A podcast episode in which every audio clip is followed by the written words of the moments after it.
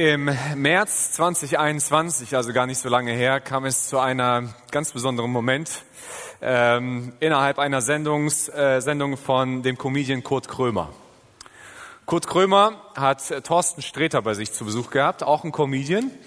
Und äh, während sie sich so unterhalten, äh, geht Kurt Krömer auf ein Thema ein, das schon einigen bekannt war, dass Thorsten Sträter unter Depressionen leidet. Ja, und er hat das schon öffentlich gemacht und redet auch darüber, hat das thematisiert. Aber Kurt Krömer spricht zum ersten Mal in seiner eigenen Lebensgeschichte öffentlich über seine Depression. Als der Dreh fertig ist, es gab kein Publikum, weil es noch Corona-Zeit war und so weiter, äh, sagt Thorsten Sträter zu Kurt Krömer, stell dich auf eine Welle ein, die dich überrollen wird. Kurt Krömer sagt, warum denn? So, weil dieses Thema einfach Leute bewegt. Und tatsächlich, Kurt Krömer beschreibt das in seinem Buch, er hat tausende von E-Mails bekommen. Er hat am Anfang versucht, die zu, selber zu beantworten, bis er gemerkt hat, er kann das gar nicht. Er hat Briefe zugeschickt bekommen. Seine Instagram-Seite war voll von An Anfragen und Nachrichten, sein Facebook-Account. Warum? Weil Menschen sich damit identifizieren konnten, was er gesagt hat weil sie verstehen konnten, was es bedeutet, unter Depression zu leiden. Und Kurt Krömer hat äh, ein Buch darüber geschrieben, über seine Geschichte mit der Depression.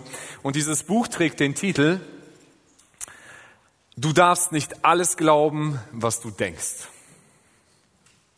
Er beschreibt in diesem Buch seine Gedankenwelt seine Gedankenwelt innerhalb der Depression, wie diese Depression ihn gefangen nimmt, wie sie ihn zurückhält, wie sie ihn eingrenzt, wie sie ihm Dinge einredet, die nicht die Realität sind und es ist Teil seiner Realität gewesen. Eine große Auswirkung auf Depressionen haben unsere Gedanken. Speziell die Gedanken, die wir über uns selber haben. Marc Aurel, ein römischer Kaiser und Philosoph, sagte mal, auf Dauer nimmt die Seele die Farbe deiner Gedanken an. Das heißt, das, was du denkst, das wird zu deinem Gemüt, deiner Seele, deiner Haltung, deiner Lebensausrichtung. Und er sagt, unsere Gedanken prägen Emotionen. Und Emotionen sind oft der Filter, wie wir die Welt betrachten. Unsere Emotionen öffnen uns etwas oder verschließen uns etwas. Und wenn wir über Depressionen nachdenken, dann haben Emotionen eine große Rolle da drin, aber den Emotionen liegen zugrunde bestimmte Gedanken. Deswegen will ich heute mit euch über Gedanken nachdenken. Über Gedanken. Wisst ihr, was das Spannende und Interessante ist? Dass der Mensch als Wesen in der Lage ist, sich über seine Gedanken Gedanken zu machen. Habt ihr das schon mal beobachtet? Ja? Also ich merke das immer wieder. Ich fahre manchmal Fahrrad und dann so im Flow bin ich unterwegs und irgendwas rattert in meinem Kopf und auf einmal stelle ich mir die Frage, wieso denkst du gerade darüber nach? So, ich habe mich nicht dafür entschieden, darüber nachzudenken. Gedanken kommen einfach manchmal. Aber das, was ich merke, und je mehr ich damit unterwegs bin, merke ich, wie ich bewusst Einfluss nehmen kann auf meine Gedanken, weil ich über meine Gedanken reflektieren und nachdenken kann. Das macht den Menschen, glaube ich, ganz besonders in unserer Welt. Das hat Gott dem Menschen eine Fähigkeit gegeben, dass wir im Gedanken etwas verändern können. Und oft ist der Feind, gegen den wir kämpfen, in unserem eigenen Kopf, in unseren Gedanken. Paulus beschreibt das in der Auseinandersetzung mit der Gemeinde in Korinth in Kapitel 2, äh, 10, 2. Korintherbrief sagt er, ich setze nicht die Waffen dieser Welt ein, sondern die Waffen Gottes. Sie sind mächtig genug, jede Festung zu zerstören, jedes menschliche Gedankengebäude niederzureißen. Einfach alles zu vernichten, was sich stolz gegen Gott und seine Wahrheit erhebt. Alles menschliche Denken nehmen wir gefangen und unterstellen es Christus, dem es gehorchen muss. Paulus kommt hin und sagt, Leute, wir kämpfen nicht nur gegen Verhaltensweisen. Wir kämpfen nicht, dass Leute sich einfach nur irgendwie falsch benehmen oder auch der eigene Kampf, der in uns stattfindet, der in mir stattfindet, der passiert nicht nur, dass ich gelernt habe, mich anständig zu benehmen, sondern der Kampf in mir hat etwas mit meinem Denken zu tun. Und wir kämpfen mit den Waffen Gottes. Wie kämpfen wir mit diesen Waffen Gottes? Was ist die Waffe Gottes, die wir darin haben? Also, die Waffe Gottes, darauf möchte ich heute zu sprechen kommen. Und ich möchte einen ganz interessanten Text dafür nehmen, und zwar Psalm 23. Psalm 23 ist ein Psalm gewesen, den David geschrieben hat. David ist ein Mann gewesen, der vor 3000 Jahren gelebt hat. Und ich glaube, Psalm 23 ist der, ich glaube es nicht nur, es ist der bekannteste Psalm, den es in der Bibel gibt. Es ist ein Text, den schon, der schon Millionenmal auswendig gelernt worden ist der schon seit 3000 Jahren Menschen begleitet. Es ist ein, ein Motiv, das dann auftaucht, das unzählige Mal gezeichnet worden ist, das von Künstlern wiedergegeben worden ist. Es ist ein Bild, das Jesus benutzt, um über sich selber zu sprechen, über den guten Hirten.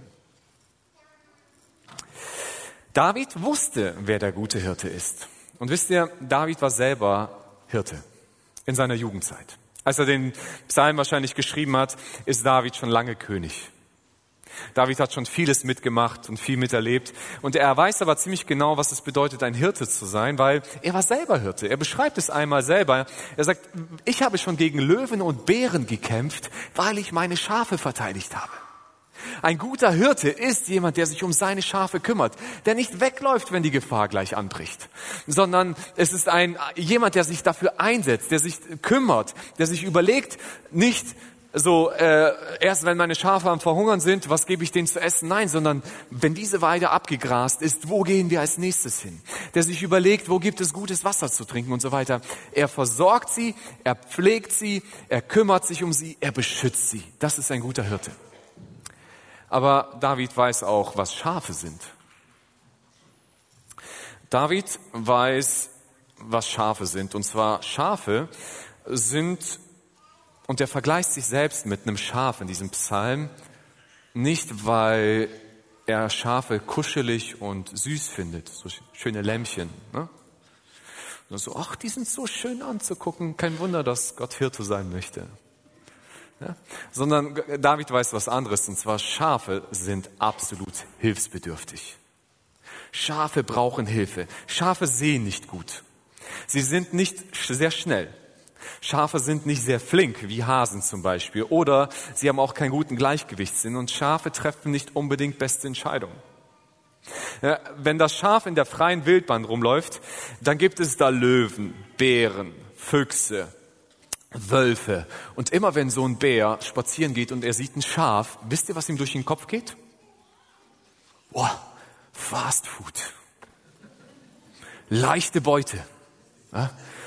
Keine große Anstrengung. Keine großen Hörner, die dagegen mich kämpfen werden oder so etwas. Ne? Einfach Selbstbedienung, Buffet. Das geht so durch einen Wolf durch, wenn er so, so ein Schaf sieht. Und David weiß das. Und trotzdem vergleicht er sich mit den Schafen, weil David selbst als König, als der mächtigste Mann im ganzen Land, als die oberste Autorität, menschlich gesehen im ganzen Land, sagt, ich brauche Hilfe. Er sagt, ich bin auf Hilfe angewiesen. Deswegen brauche ich einen Hirten. Ich brauche einen, der nach mir guckt, der mich leitet, der mich versorgt und beschützt. Und Gott lädt uns ein, dass er unser Hirte wird. David schreibt diesen Psalm, der Herr ist mein Hirte. Mir wird nichts mangeln, er wird mich versorgen, er achtet auf mich. Er lagert mich auf grünen Auen, leckeres Essen, er versorgt mich. Er führt mich zu stillem Wasser, da wo keine Gefahr ist. Wisst ihr, warum stilles Wasser? Schafe haben, wie gesagt, oft keinen guten, kein gutes Gleichgewichtssinn und sie äh, haben viel Fell. Und wenn so ein Schaf zu einem reißenden Fluss kommt, dann denkt so ein Schaf erstmal, ich habe Durst, ich will trinken. Dann geht es zu so einem reißenden Fluss und dann steckt es den Kopf rein und das Wasser schwappt da auf den Kopf des Schafes und auf einmal, wenn man Wolle mit Wasser tränkt, was passiert? Sie wird schwer. Und so wird dieser Kopf schwer vom Schaf und es rutscht immer tiefer in das Wasser rein. Und sobald ein, ein Schaf in einen reißenden Fluss reinfällt, hat es verloren. Weil die ganze Wolle saugt sich mit Wasser, das, das kann da gar nicht mehr rausschwimmen. Der gute Hirte führt das Wasser, äh, das Schaf nicht einfach nur irgendwo ans Wasser, sondern er führt es zum stillen Wasser. Da, wo das Wasser ruhig fließt. Da, wo keine Gefahr droht, dass das Schaf mit dem Wasser mitgerissen wird. Er erquickt meine Seele. Er leitet mich im Faden der Gerechtigkeit um seines Namens willen. Er kennt gute Wege. Der leitet mich nicht auf Wegen, wo, wo ich schlecht unterwegs bin, sondern er hat gute Gedanken für mich im Sinn. Aber David ist Realist. Er redet von diesem guten Hirten und er weiß, dass dieser gute Hirte nicht so ein Hirte ist, der einen vor allem beschützt. Und David hat es hautnah erlebt. Er selbst hat erlebt, was Intrigen bedeuten, was Verrat bedeutet. Er hat erlebt, was, was, äh, was es bedeutet, auf der Flucht zu sein, was es bedeutet, das Richtige zu machen und dafür bestraft zu werden. Er weiß, was es bedeutet, Fehler zu machen. Er war an Mord beteiligt, er hat Ehebruch begangen. All das hat David miterlebt und er sagt, auch wenn ich wandere im Tal des Todesschattens, fürchte ich kein Unheil. Denn du bist bei mir, dein Stecken und dein Stab, sie trösten mich. Der Hirte hatte zwei Dinge mit sich immer getragen. Ein Stecken war ein, eine, ein mit Eisen beschlagene Keule oft. Und die hat der Hirte gebraucht, wenn, wenn die Tiere angegriffen worden sind. Und mit dieser Keule hat er dann angefangen, diese Tiere zu verteidigen, seine Schafe zu verteidigen. Er hat gekämpft für sie. Und der Stab war oft ein verlängerter Stab, mit dem man Schafe gelenkt hat. Manchmal mit einer äh, äh, mit so einer Krümmung drin, damit man das Schaf aus dem Fluss rausziehen konnte, wenn es da reingefallen ist. Und damit geht er mit uns unterwegs und er geht mit uns durch die tiefen Momente unseres Lebens. Der Hirte hat nicht gesagt, ich werde dich vor allem beschützen. Er sagt, die Welt ist einfach hart. Du bereitest vor mir einen Tisch angesichts meiner Feinde. Du hast mein Haupt gesalbt mit Öl, mein Becher fließt über. Du meinst es einfach gut mit mir. Nur Güte und Gnade werden mir folgen alle Tage meines Lebens und ich kehre zurück in das Haus des Herrn lebenslang. Ich möchte auf eine bestimmte Passage in diesem Psalm eingehen, die ganz interessant ist. David sagt, du bereitest vor mir einen Tisch angesichts oder im Angesicht meiner Feinde. Ganz spannend. Also wenn ich den Psalm geschrieben hätte, dann hätte ich geschrieben, du bereitest für mich einen Tisch in deinem Angesicht. Weil Gott, ich habe keinen Bock auf Feinde. Ich will nicht, dass Feinde um mich herum sind. Ich mag keine Sorgen, ich mag keine Ängste, ich mag keine Probleme, ich mag keinen Kummer, ich mag nicht den Arztbefund von meinem Arzt, dass ich Krebs habe. Ich mag das alles nicht. Ich will das nicht um mich herum haben. Ich will nur dein Angesicht. Aber Gott sagt, tut mir leid. Du lebst in einer gebrochenen Welt. Und erstmal werde ich dich da auch nicht rausnehmen. Ich bin Teil dieser gebrochenen Welt. Aber was der Hirte sagt, ist, ich bereite für dich einen Tisch im Angesicht deiner Feinde. Und jetzt spielen wir etwas. Ne? Ich habe euch alle sehr gerne. Ihr seid sehr nette Leute und ich liebe es, wenn ihr mich anlächelt. Aber jetzt in diesem Moment seid ihr alles meine Feinde. Ja? Weil ihr sitzt alle an meinem Tisch. Ihr guckt mir zu. Dieser Tisch ist für mich gedeckt. Ihr seid alles meine Feinde. Ich mag euch nicht. Und jetzt müsst ihr mal im Kopf, ihr mögt mich nicht. Okay? So. Wir mögen Viktor nicht. Ihr seid meine Feinde. Und ihr seid meine Probleme. Ihr seid mein Ärger. Ihr seid die Situation, die ich nicht erwartet habe. Ihr seid der Druck, den ich bekomme. Ihr seid die Kritik, die ich bekomme. Ihr seid die Beleidigung, die man mir ähm, verpasst hat. Ihr seid eine Umgebung, in der ich nicht sein, möchte und all ihr schaut mir gerade zu, wie ich mich an diesen Tisch setze. Und ich setze mich an diesen Tisch und ich sitze dem guten Hirten gegenüber. Dem allmächtigen Gott. Dem Schöpfer des Universums. Dem Gott, der da sprach und es wurde. Der Alpha und Omega ist. Der schon immer war, der ist und immer sein wird. Der heilig ist, weil an ihm nichts schlecht ist der herrlich ist, weil nichts in dieser Welt seine Herrlichkeit irgendwie aufwiegen könnte. Der Licht ist. Der Ursprung und der Inbegriff von Liebe. Er hat mich eingeladen, an diesem Tisch zu sitzen. Er hat mich eingeladen und ihr dürft alle nur zugucken. Weil ihr seid nicht eingeladen. Ihr seid meine Feinde. ist ein herrlicher Tisch. Er ist mega gedeckt. Aber wisst ihr, was wir oft machen?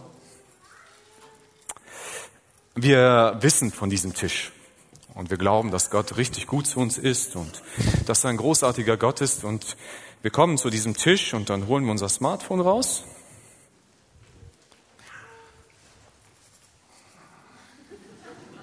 Aber warte mal, die Bibel muss man ja sehen.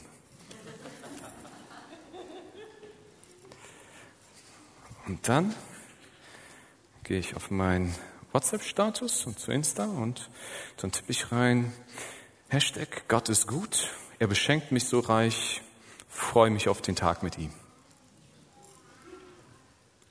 Und ich esse keinen einzigen Happen von diesem Tisch. Oder ich mache es vielleicht manchmal, wenn ich gestresst bin und ich weiß, boah, ich kriege diesen Tag alleine nicht hin. Gott, heute ist echt viel los. Du kennst das ja. ja. Stress, Arbeit, Familie, Frau, Kinder, Hobby, Sport und dann noch meine Lieblingsserie. Am Wochenende nehme ich mir Zeit für dich. Dann wird's gut. Und wenn das Wochenende kommt, bin ich meistens doch irgendwie mit was anderem beschäftigt.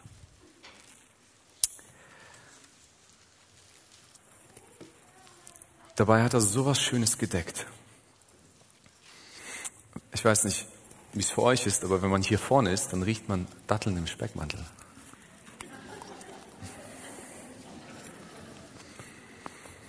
Mm, ich liebe Datteln im Speckmantel.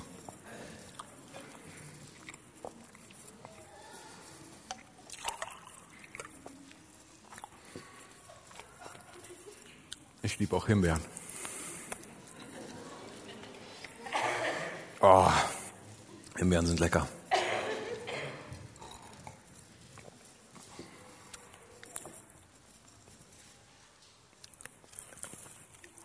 Ich habe keine Ahnung, wie diese Teile heißen. Ich vergesse das jedes Mal hin, aber ich mag die.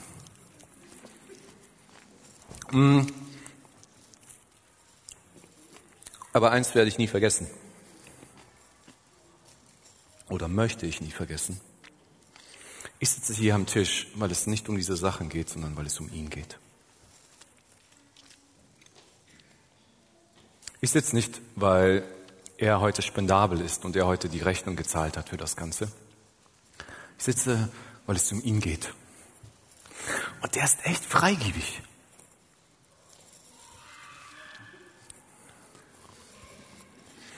Mmh. Die sind echt lecker. Will jemand probieren? Ja, nehmt euch und das durchgehen.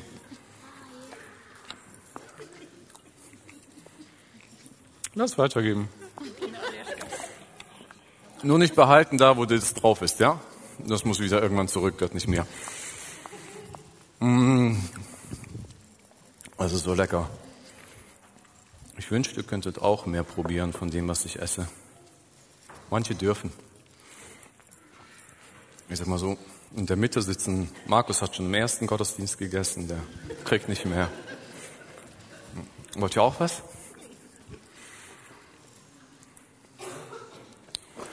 Bist du auch? Achim, darfst du mal weitergeben. Mein Hirte, mein Hirte, soll ich was erzählen? Der ist so gut. Der erlaubt mir sogar zu teilen mit euch. so reich beschenkt. Und ich bin eingeladen, an diesem Tisch zu sitzen. Aber wisst ihr, was manchmal passiert? Manchmal will der Feind sich an meinen Tisch setzen. Und er setzt sich dann zu mir hin. Und wisst ihr, was das Listige und Elende an dem Feind ist? Dieser Feind, der sich hier hinsetzt, der ist nicht so offensichtlich. Der kommt nicht hin und sagt, oh, darf ich hier mal so eine Dattel mit einem Zahnstocher nehmen? Du, Victor, ich will dir, wenn du es mir erlaubst, gleich dieses Ding in deinen Hals rammen und du wirst daran elendig ersticken. Bist du bereit dazu? So, das macht er nicht. Sondern er macht es ganz anders. Er setzt sich hin und die ersten 15 Minuten wird er hier nichts anfassen. Er wird einfach nur erstmal sitzen. Und dann fängt er an, sich mit mir zu unterhalten. Sagt er, ey, wie geht's dir? Was macht das Leben? Geht's dir auf der Arbeit? Was macht die Liebe? Ah, du bist einsam. Ja, all deine Freunde haben schon geheiratet? Ah, das tut mir leid für dich, dass du alleine bist. Ist nicht schön, alleine zu sein, ne? So, ich, ich, ich glaube, du wärst ein viel besserer Mensch, wenn du eine Freundin hättest.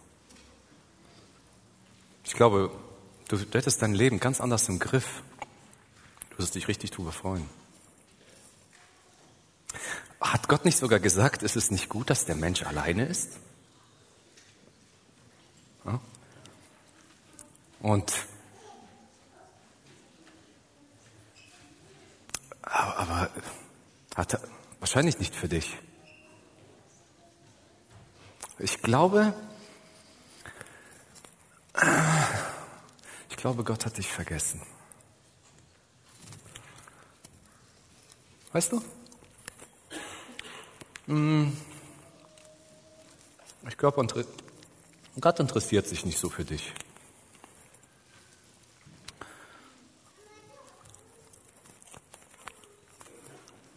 Ich glaube, dass er an andere mehr denkt als an dich. Vielleicht, vielleicht, ne? kann es sein, dass Gott möchte, dass du lernst, wie man unglücklich lebt. Also nur du. Andere ist ein bisschen anders. Tut mir echt leid für dich. Aber soll ich dir was sagen? Das Glück besteht ja nicht nur aus einer Freundin. Du hast doch gerade Gehalt bekommen. Kauf dir doch was Schönes. Geh doch einfach shoppen und ja, freu dich, dass du dir neue Klamotten kaufen kannst oder einfach dieses Gefühl zu warten, morgen kommt von Amazon ein Päckchen. Ist doch schön, oder? Fühlt sich richtig gut dabei. Aber eine andere Idee für dich. Hm? Liebe geht auch durch den Magen. Geh doch einfach zu deinem Kühlschrank. Hol dir eine Pizza, schieb sie in den Backofen, Tafel Schokolade hinterher. Und dann läuft dir das Glück schön die Kehle runter. Ah, ich habe eine andere Idee. Du sehnst dich ja nach Liebe. Weißt du was? Im Internet gibt es ganz viel Liebe. Du musst nur die richtigen Seiten finden. Und dann passiert etwas Verrücktes. Irgendwann, wenn wir den Feind nicht von unserem Tisch bekommen, ist er mehr und mehr und wir fangen an, das zu tun, was er uns gesagt hat. Wir glauben dem, was er uns sagt. Und dann tun wir das, was er uns sagt. Und dann passiert etwas ganz Interessantes.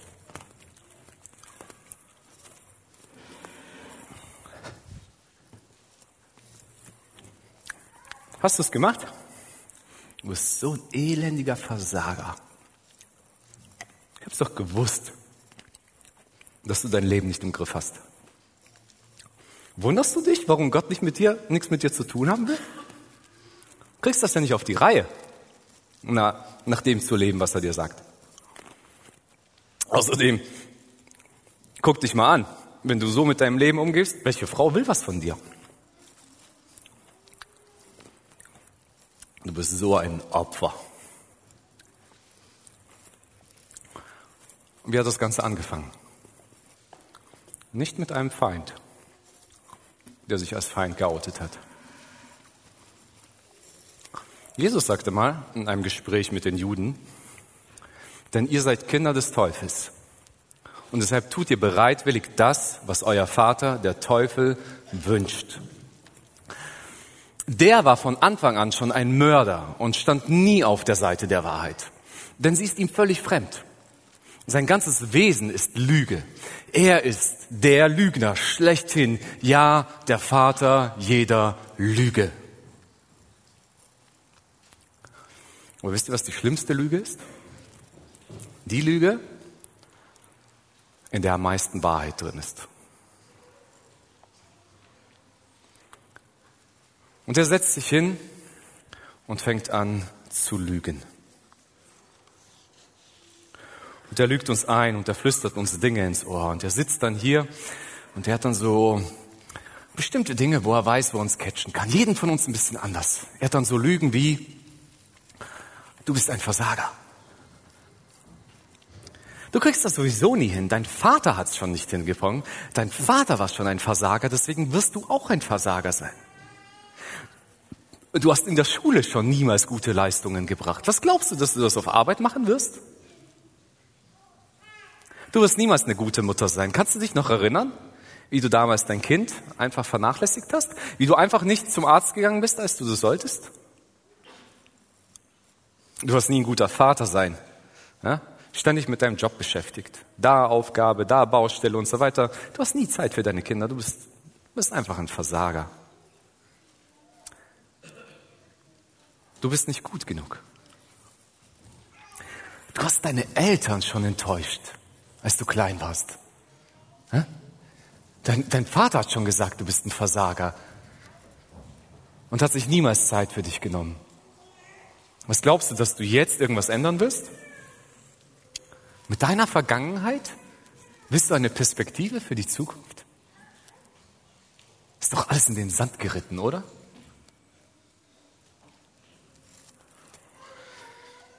Und dann deine Persönlichkeit.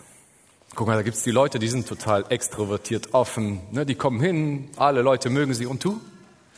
Wenn du kommst, das merkt ja nicht mal jemand. Und wenn du gehst, auch nicht. Vergleich dich doch mal mit den anderen. Schau mal, was die alles machen.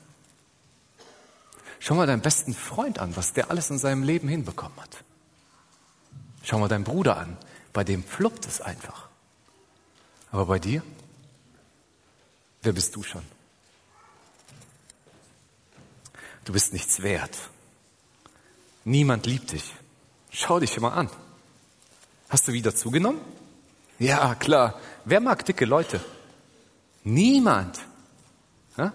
Wenn du nicht eine Strandfigur hast, was willst du denn noch? Wer interessiert sich für dich? Niemand will mit dir befreundet sein. Weil, was hast du schon zu geben? Dein Leben hat keine Bedeutung. Wenn du stirbst, wird dich niemand vermissen. Du hast sowieso keine besonderen Gaben oder Talente, oder? Guck mal, hier gibt's Leute, die können singen, andere, die können moderieren. Aber was kannst du? Das ist nichts, Besonderes, ne? Ja, sorry für dich. Außerdem, Gott ist gar nicht so gut, wie er von sich erzählt. Hast du nicht letztens gebetet und er hat dein Gebet nicht erhört? Gott sagt doch, er hört alle Gebete. Oder bist du da so eine Ausnahme? Ja. Weißt du was? Ich glaube, Gott hat Lieblingskinder. Manche Menschen liebt es zu segnen und andere einfach nicht. Kann es sein, dass du eben nicht eines seiner Lieblingskinder bist? Ja, Gott möchte gerne segnen. Ja, aber das sehe ich jetzt nicht in deinem Leben, dass du irgendwie super gesegnet bist. Ne? Ja, mit, deinem, mit deinem Krebs, den du hast. Kann nicht Gott alles heilen? Aber komisch, dass das bei dir nicht macht. Ne? Und außerdem, ich habe das, was für dich, ich habe etwas für dich, was dir mehr Glück bringt, als Gott es hat. Gott ist ja eine Spaßbremse, oder? Er will ja nur Gebote. Der ist gar nicht daran interessiert, dass du das Leben genießt. Der speist dich nur so ein bisschen mit Krümeln ab, aber selbst kassiert er sich den ganzen Lob und Anbetung und was weiß ich ein.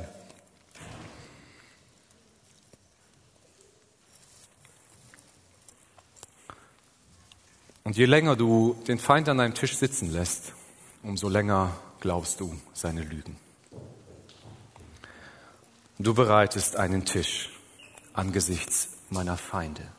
Sie sind nicht eingeladen. Sie sind nicht eingeladen.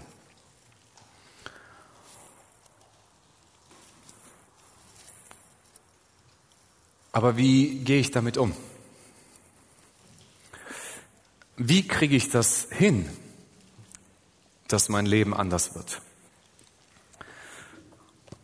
Das Erste, was du machen solltest oder was wir lernen müssen, ist oft die Lügen in unserem Leben zu identifizieren. Und das ist manchmal sehr schmerzhaft. Sich ehrlich zu sich selber zu sein und zu sagen, ich habe ein Problem. Und dann nimmst du einen Stift und ein Stück Papier, vielleicht so ein Journal und du schreibst dann rein. Ich definiere mich über meine Opferrolle. Deshalb traue ich mich nicht, etwas zu verändern. Ich habe schon so oft versagt und Leute sind gegen mich. Ich stecke in einem Hamsterrad. Und dann guckst du auf den Tisch. Und du guckst, was der gute Hirte da alles drauf gemacht hat. Und unterhältst dich mit ihm, warum er all diese Sachen hier hingestellt hat und warum sie für dich sind. Und du guckst, was er dir gegeben hat und dann guckst du hin und dann merkst du, dass der gute Hirte sagt, weißt du, du siehst dich in deiner Opferrolle, aber mach dir bewusst, ich habe das Opfer für dich gebracht. Ich bin für dich gestorben, damit du nie wieder Opfer sein musst. Und ich bin definiert durch sein Opfer. Und ich mache mir bewusst und ich schreibe mir auf, durch dich bin ich ein Sieger. Ich bin geliebt. Und dann nimmst du einen anderen Stift und unterstreichst und schreibst rein, schreibst das erste durch und schreibst Lüge. Das ist nicht die Wahrheit, die Gott über dich ausspricht. Und dann unterstreichst du schön das, was Gott über dich gesagt hat und schreibst Wahrheit drunter.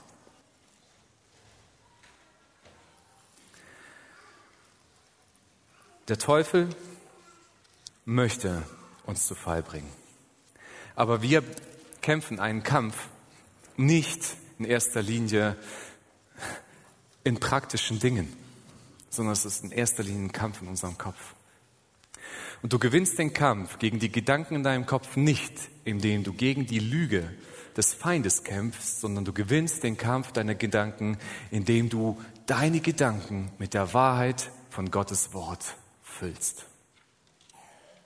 Wisst ihr, es bringt nichts, dass man sich die ganze Zeit überlegt, das will ich nicht, das will ich nicht, das will ich nicht. Das bin ich nicht, das bin ich nicht, das will ich nicht sein und das habe ich mir nicht ausgesucht. Sondern es ist ein Kampf, der in unserem Kopf stattfindet und wir sollten uns ausrichten auf das, was die Wahrheit ist und immer mehr die Wahrheit in unserem Leben anzuerkennen.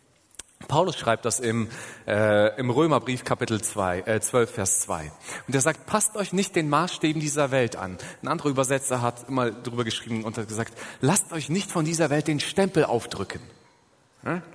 Und wer ist der Herr dieser irdischen Welt, dieses Kosmos? Es ist der Feind, der hier mitregiert. Sondern lasst euch vielmehr von Gott umwandeln damit euer ganzes Denken erneuert wird. Dann könnt ihr euch ein sicheres Urteil bilden, welches Verhalten dem Willen Gottes entspricht und wisst in jeder einzelnen Fall, was gut, gottgefällig und vollkommen ist. Das ist, das ist, was Gott in dir sieht und für dich sieht. Gut, in der Beziehung zu Gott wohlgefällig und vollkommen. Aber wir sind in der Herausforderung, unser ganzes Denken immer wieder erneuern zu lassen. Wir müssen unseren, unseren Verstand immer wieder in die Gegenwart Gottes bringen und uns von ihm verändern lassen. Der Sieg beginnt in unserem Kopf. Und ich möchte nicht hier zu einer Predigt hinkommen, die über positives Handeln und positives Denken geht, da ich glaube, dass das nicht wirklich gut funktioniert. Es mag ein paar Sachen verändern, aber es ist oft nicht wirklich nachhaltig. Sondern die Waffen, von denen Paulus spricht, ist die Wahrheit Gottes in mein Herz reinzubekommen. Das, was Gott an seinem Tisch vorbereitet hat, das, was er hier gedeckt hat, Teil meines Lebens werden zu lassen, aber niemals zu vergessen, dass es um ihn geht. Und dass es in seiner Gegenwart passiert. Und wie passiert das? Ein Werkzeug, dass ich glaube, dass es in der Kirchengeschichte schon immer gab, über Jahrtausende hinweg, war immer wieder, dass, dass, dass die Menschen, die Gott nachfolgten, sein Wort auswendig gelernt haben. Ähm, finden wir quer durch die ganze Bibel immer wieder die Herausforderung, uns mit Gottes Wort auseinanderzusetzen, auswendig zu lernen auch. Weil so bekommen wir das mehr in unser Herz hinein. Ne?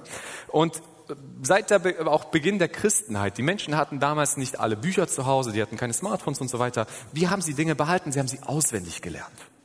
Und sie haben sie mit sich rumgetragen. Und es war immer Sitte in der Kirchengeschichte, dass man Bibelverse und Gottes Wort auswendig gelernt hat. Jetzt sitzen wir seit einigen Jahrzehnten, zumindest so fühle ich das, äh, einer gewissen Lüge auf. Ich habe sie für mich mal irgendwann identifiziert und zwar hat man mir schon in der Schule beigebracht, Du musst es nicht auswendig wissen, du musst nur wissen, wo es steht. Also, wenn du im Unterricht bist, du musst nicht wissen, wie diese Formel funktioniert, du musst nur wissen, wo du diese Formel nachgucken kannst und dann kannst du das ja lösen. Und es ist ja ganz einfach. Wenn ich irgendeine Bibelstelle zu Gott und Liebe wissen möchte, dann gehe ich in mein Handy, Google, so Gott, Liebe, zack, 10, 15 Bibelstellen. Ich möchte etwas über ähm, Hoffnung. Ich brauche gerade im Moment Hoffnung. So, Bibel, Hoffnung, Bibelverse. Zack, habe ich einige Bibelverse. Und dann suche ich mir den richtigen raus und pick ihn für mich zurecht, so wie ich ihn haben möchte. Wir haben ja auch alle eine Bibel auf unserem Handy drauf. Ne? Oder die meisten von uns. Ich trage ja die Bibel im Prinzip in meiner Tasche. Aber wisst ihr, was Gott will? Dass du die, sein Wort in deinem Herz trägst und nicht in deiner Tasche. Aber es ist total unpopulär. Ich möchte jetzt nicht mal fragen, wer von uns das als Gewohnheit hat, Bibelverse auswendig zu lernen. Und ich bin ganz ehrlich, ich habe das in den letzten Jahren für mich auch vernachlässigt. Also ich kenne schon relativ viele Bibelverse, ich habe super Bibelprogramme, ich kann sogar auf Griechisch und Hebräisch finden, was ich möchte. Ich muss gar nicht so sehr Bibelverse lernen. Aber tatsächlich ist es ein großer Schritt, unserem Buffet zu bedienen, den der gute Hirte, das der gute Hirte für uns vorbereitet hat. Ich möchte jetzt ganz schnell noch praktisch werden über ein paar Dinge, wie können wir diesen Kampf in unserem Kopf gewinnen. Das Erste, wozu ich dich herausfordern möchte, ist, identifiziere die Lüge. Wir kämpfen manchmal und suchen nach einer Lösung in unserem Leben und ich bin unglücklich, ich bin unglücklich und ich weiß nicht, wo ich anpacken soll und ich probiere das und ich probiere jenes. Du kannst nichts bekämpfen, was du nicht identifizieren kannst, was du nicht beschreiben kannst. Und ich will dich ermutigen, setz dich hin, nimm dir ein Stück Papier, ein Block und schreib mal drauf, was lähmt dich, was drückt dich runter, was macht dich fertig. Was sind ständige Dinge, die gleichen Gedankenmuster, die du immer wieder hast? Und schreib sie auf. Frag dich, woher kommen diese Lügen in meinem Leben? Und es gibt zwei Möglichkeiten. Das eine sind äußere Einflüsse. Wir können Lügen übernehmen, weil sie uns Medien diktieren. Wir können Lügen übernehmen, weil TikTok uns sagt, das ist schön, das ist schön, das ist schön, du bist nicht schön. Und dann müssen wir überlegen, will ich, dass diese Einflüsse in mein Leben reinkommen? Das Zweite ist, wie diese Einflüsse in mein Leben reinkommen, ist, ist meine Vergangenheit, meine Geschichte. Es sind Dinge, die in meiner Vergangenheit passiert sind. Und wenn ich die nicht aufarbeite und wenn ich mich damit nicht auseinandersetze, dann werden sie mir immer meine Gegenwart diktieren. Und wenn ich die Lügen meiner Vergangenheit nicht erfasse, sowas wie, wenn dein Vater zu dir gesagt hat, du bist nie genug. Du kriegst das nie alleine hin. Zu sagen, das ist eine Lüge. Das hat Jesus niemals über dich gesagt. Dann musst du diese Dinge erfassen. Das zweite ist, fokussiert nachdenken. Und zwar geht es darum, dass wir uns mit dem Buffet auseinandersetzen, das Gott für uns bereitet hat. Das ist sein Wort. Es ist das, das ist, der Mensch lebt nicht vom Brot allein, sagte Jesus, sondern er lebt von jedem einzelnen Wort, das aus dem Mund Gottes kommt. Und wenn wir uns mit diesem Buffet auseinandersetzen und wir dürfen darin lesen, wir dürfen wir nennen das stille Zeit. Und ich finde das interessant. Wir haben so die Gewohnheit, dass man sagt, nimm dir so, keine Ahnung, eine Viertelstunde, zehn Minuten, fünf Minuten, halbe Stunde am Tag, je nachdem, wie viel du möchtest. Und dann ist gut. In der Kirchengeschichte hatten die alten Kirchenväter oft eine dreifache stille Zeit, weil die, die sagten das so wie Mahlzeiten. Du willst ja auch dreimal am Tag essen, oder? Also haben sie morgens 20 Minuten in der Bibel gelesen und drüber nachgedacht. Sie haben fünf Minuten am Mittag sich genommen und dann nochmal zehn Minuten am Abend. Also ich will mein Leben damit abgleichen. Und ich will prüfen, wer sich an meinen Tisch dran setzt.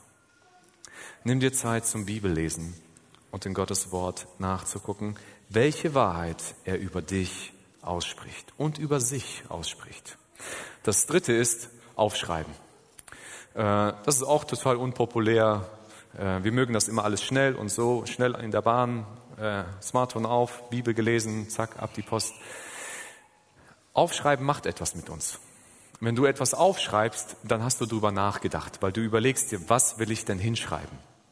Wenn du etwas aufschreibst, kannst du später wieder drauf gucken und du kannst die Lüge, die du vielleicht erstmal grob identifiziert hast, immer tiefer runterbrechen, weil du dir immer mehr Gedanken darüber machen kannst. Wenn du etwas aufschreibst, und da rede ich auch über die Wahrheiten, die Gott über dich ausgesprochen hat, wenn du die aufschreibst, dann verfestigen sie sich immer mehr in deinem Leben. Und deswegen schöne Kreise drum machen und Ausrufezeichen daneben. Das ist die Wahrheit Gottes über dein Leben. Das vierte ist, ich weiß, das ist nicht populär, lerne Gottes Wort auswendig. Lass es in deinem Herzen drin sein. Ist wie ein Schweizer Taschenmesser. Hab es immer dabei, damit du allzeit bereit bist.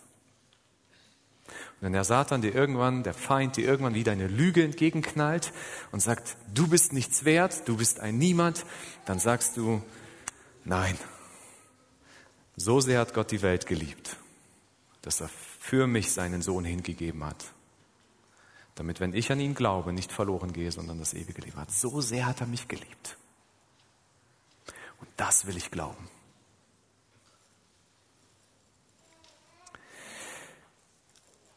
Dieser Prozess muss regelmäßig geübt werden.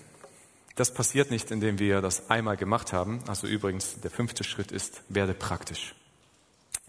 Wenn Gott dir eine Wahrheit offenbart, dann lebt, versuch diese Wahrheit zu leben. Es ist manchmal so, die Lüge des Satans ist, die, oder des Feindes, der kommt dann und flüstert dir ins Ohr, mit deiner Frau hast du ja nur Stress. Bist du glücklich mit ihr? Such dir doch eine neue. Und dann gehst du und liest die Wahrheit Gottes. Epheser Kapitel 5. Ihr Männer, Liebt eure Frauen, so wie Jesus seine Gemeinde liebt. Okay, Jesus, wenn das die Wahrheit ist, dann gehe ich zurück und ich werde diesen Menschen lieben, den du in mein Leben gestellt hast, weil du weißt, was besser ist, als ich es weiß. Und ich will deine Wahrheit annehmen. Ich habe viele dieser Gedanken aus dem Buch von äh, Louis Giglio, Am Tisch des guten Hirten. Das gibt's leider noch nicht am Büchertisch, aber das wird's nächste Woche geben. Und er hat am Ende dieses Buches ähm, sieben Wahrheiten über unser Leben ausgesprochen also die Gott über unser Leben ausgesprochen hat. Und er hat diese sieben Wahrheiten in seinem Buch drin und ich habe sie aus dem Buch rausgenommen. Die findet ihr in der App zum heutigen Gottesdienst als PDF-Datei angehängt, mit jeweils zu jeder Wahrheit ein Bibelvers. Und du kannst dir gucken, welche Wahrheit davon passt in dein Leben hinein. Leb diese Wahrheit. Und jetzt kommt die Herausforderung.